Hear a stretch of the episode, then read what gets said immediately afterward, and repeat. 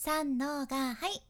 声を仕事にしています。現役フリーアナウンサーの幸あれ子です。話し下手からフリーアナウンサーになれた幸あれ子があなたの声を生かす話し方のヒントをお届けします。声を仕事にするラジオ。1年間の無料メール講座。池早メルマガの提供でお送りします。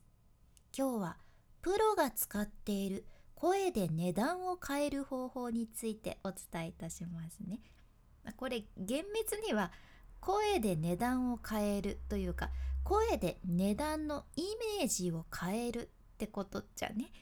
その例えば買い物とかで八百屋さんの人に20円引きお願いしますとか言って 値切るわけではありません。そういうわけじゃないんやけど。でもそれよりももっともっと活用範囲の広いもうプロも使ってる声の裏技のご紹介になりますね。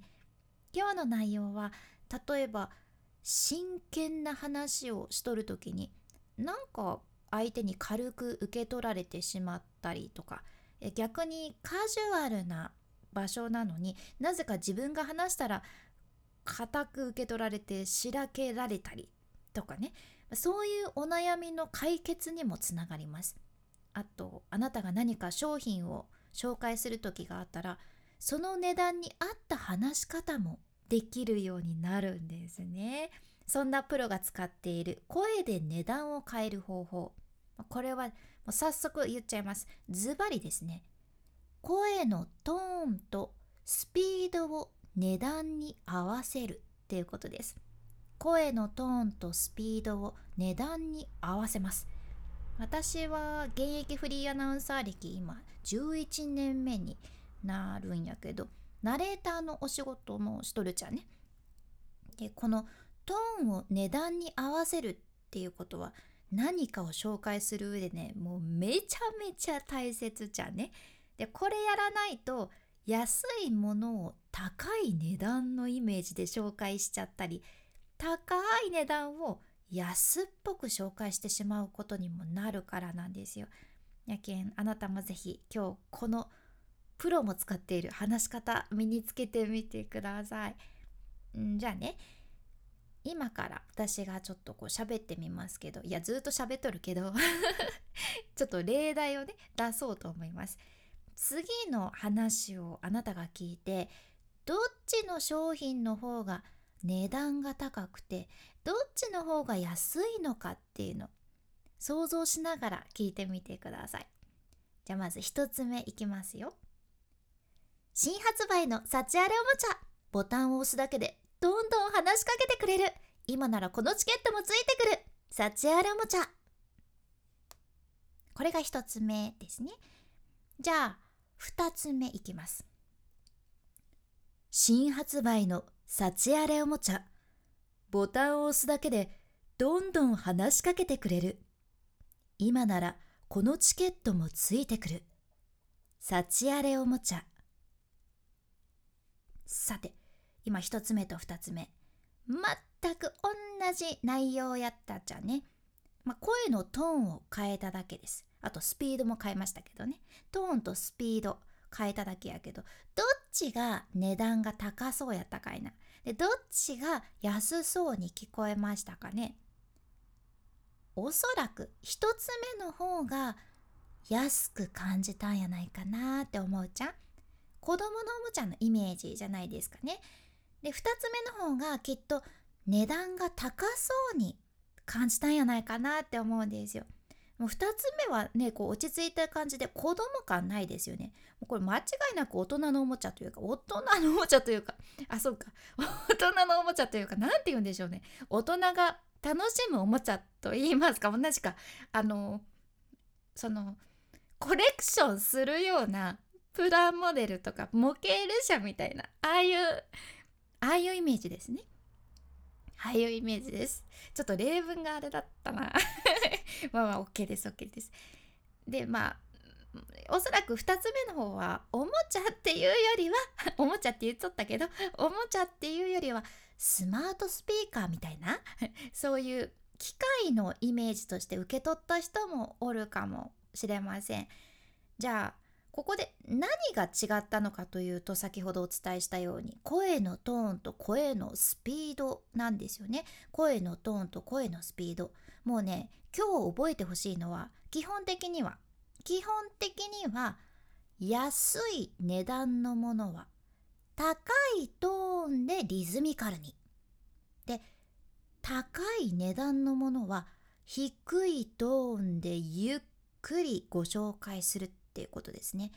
安い値段のものは高いトーンでリズミカル。で高い値段のものは低いトーンでゆっくり紹介します。これね基本的にはって先ほど言いましたがやはり例外ももちろんあるっちゃね。でもこれを覚えておいた方が応用が効くと思うけ安い値段のものは高くリズミカル高い値段のものは低くゆっくりっていうことでこちらをぜひ活用してみてください。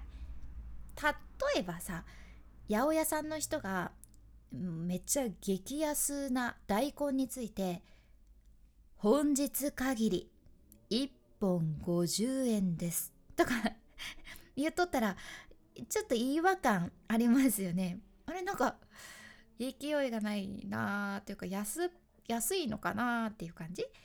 でまだねその例えば本日限りシャインマスカット1房2000円です。とかならねまだわかるんですよ。ちょっと高級感があるけんね。これならわかるんです。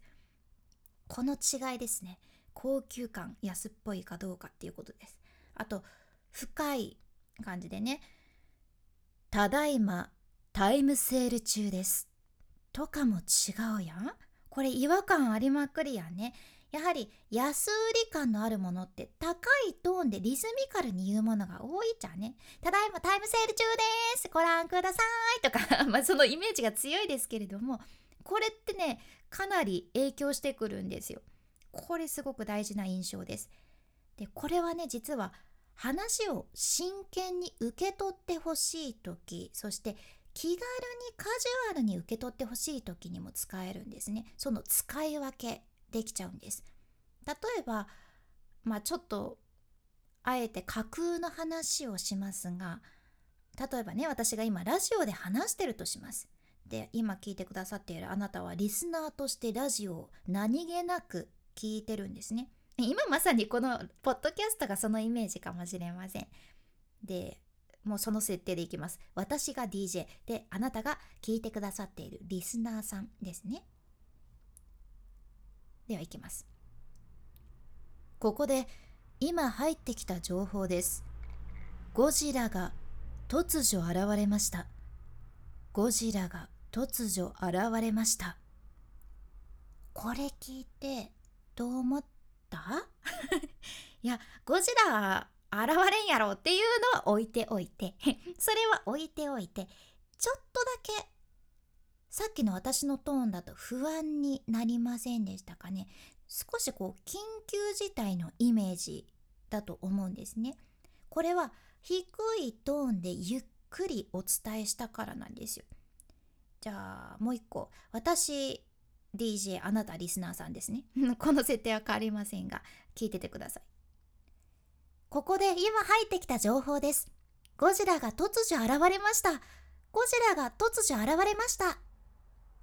どうですかね？そんなに不安になりませんよね。公共の電波で流れとっても。なんかラジオでキャラクターショーが始まったのかなぐらいですよね。高いトーンでリズミカルにお伝えしたバージョンです。つまりね本当に本当にゴジラが街中に現れとるんやったら一つ目の真剣なトーンじゃないとみんなに伝わらずみんなゴジラにやられちゃうわけなんですよね。で逆に本当は本当はもうそんな深刻なことでもないのに低く真剣なトーンで伝えてしまうと聞き手を不安にさせてしまうことがあるっていうことですね。不安にさせちゃうんです。これトーンスピードすごく大事。でこれね全部同じで例えば「ごめんなさい」「ごめんなさい」「ありがとう」「ありがとう」これもいろいろ差が出てくるでしょ？受け取り方が変わってくるんですね。だからこそ今日お伝えした声のトーンとスピードぜひあなたも使い分けしてみてください。今回の学びとしては安い値段のものは高いトーンでリズミカルに。高い値段のものは低いトーンでゆっくりご紹介するってことです。であと話を聞き手に真剣に受け取ってほしい時は低いトーンでゆっくりで気軽にカジュアルに受け取ってほしい時は高いトーンでリズミカルに話すっていうことやね。まあ、今回の内容と合わせて聞きたい回を今日も画面スクロールして出てくる概要欄エピソードメモに入れています。今日はね秘密にしておきたいナレーション3つのテクニックっていう回ですね。のこのナレーションのテクニックもいろんなシチュエーションで使えるものばっかりやしナレーション自体がもう今副業とか在宅ワークとして注目されています。やけんぜひ今日こちらも合わせて聞いてみてください。そしてまさにその副業とか在宅ワークに興味があるよっていうあなた。このラジオのスポンサー池早さんの無料メルマガのリンクも一緒に入れています。私サチアレコはこのメルマガをもうまさにこのメルマガを読んで本業を続けながら SNS とかブログで副業を始めることができました。もうずっと無料やけ読むだけ。もうまずは読んでみてください。早く読んどけばよかったって。そうなるはずです。概要欄エピソードメモからぜひチェックしてください。君に幸あれではまた。博多弁の幸あれ子でした。